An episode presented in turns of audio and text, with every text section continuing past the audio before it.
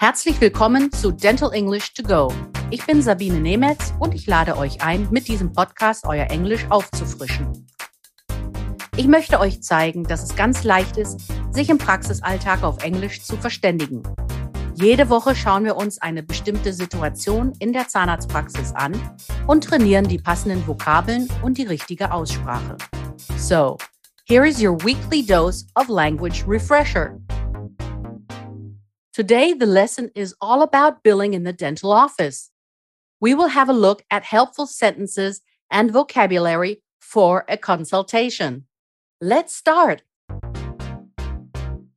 Dental billing includes all of the aspects of sending the costs of a completed treatment to a health insurance for reimbursement of the patient's insurance plan. Bei der Abrechnung werden die Kosten einer abgeschlossenen Behandlung zur Kostenerstattung an die Krankenkasse geschickt. Abrechnung ist ein Mannschaftsspiel.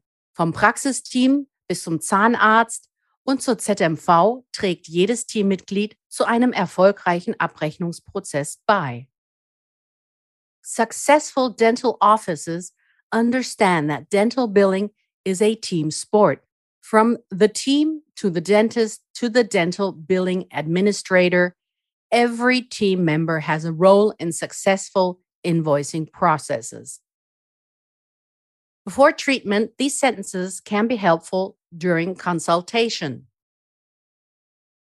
The cost of a dental treatment will vary depending on the patient's individual needs and treatment plan.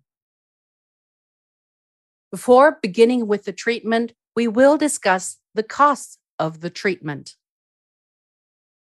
Before we begin treatment, we will talk about each of the payment options available to you.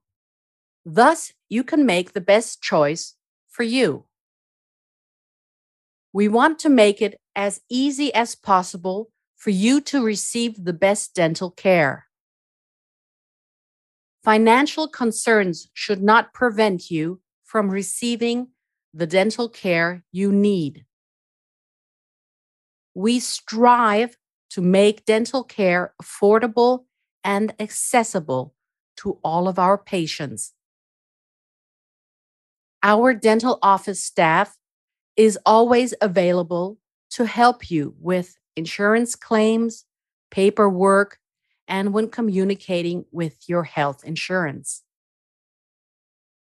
We will work with your medical insurance provider to ensure that your coverage meets your budget and your needs. Dental insurance is also focused on the prevention of dental problems. This is why most insurance providers will cover preventive services such as checkups and professional tooth cleanings. We accept health insurance providers as well as cash, check, and debit or credit cards. We offer a variety of payment options and payment plans. When more extensive dental care is necessary, financial arrangements can be made. Not all your care may be covered by your insurance provider. If you'd like to make low monthly payments for aesthetic or restorative dentistry, we can arrange a payment plan.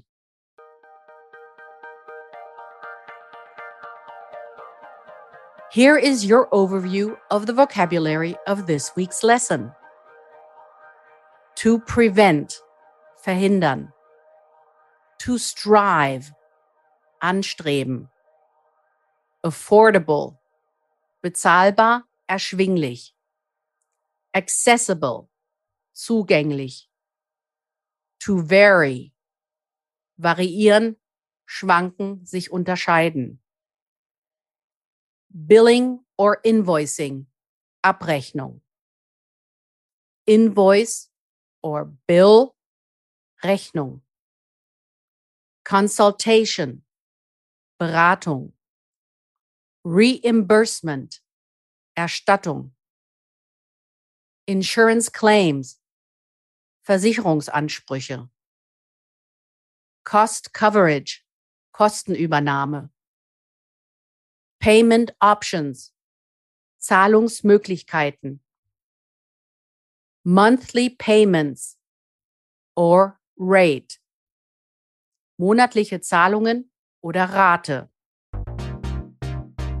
Das war unsere Lesson für diese Woche.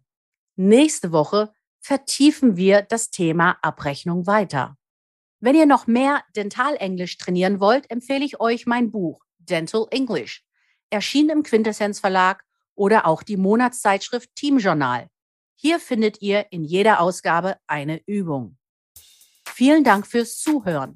Wenn es euch gefallen hat, dann abonniert diesen Podcast. Es gibt jeden Montag eine neue Folge. Überall, wo es Podcasts gibt. Wenn ihr Fragen habt, dann schreibt auf Instagram oder an podcast.quintessenz.de. Alle Links und Adressen findet ihr auch in den Show Notes. Ich sage goodbye and see you next week. Das war Dental English to Go mit Sabine Nemetz, der Englisch-Podcast für den Praxisalltag. Ein Quintessenz-Podcast.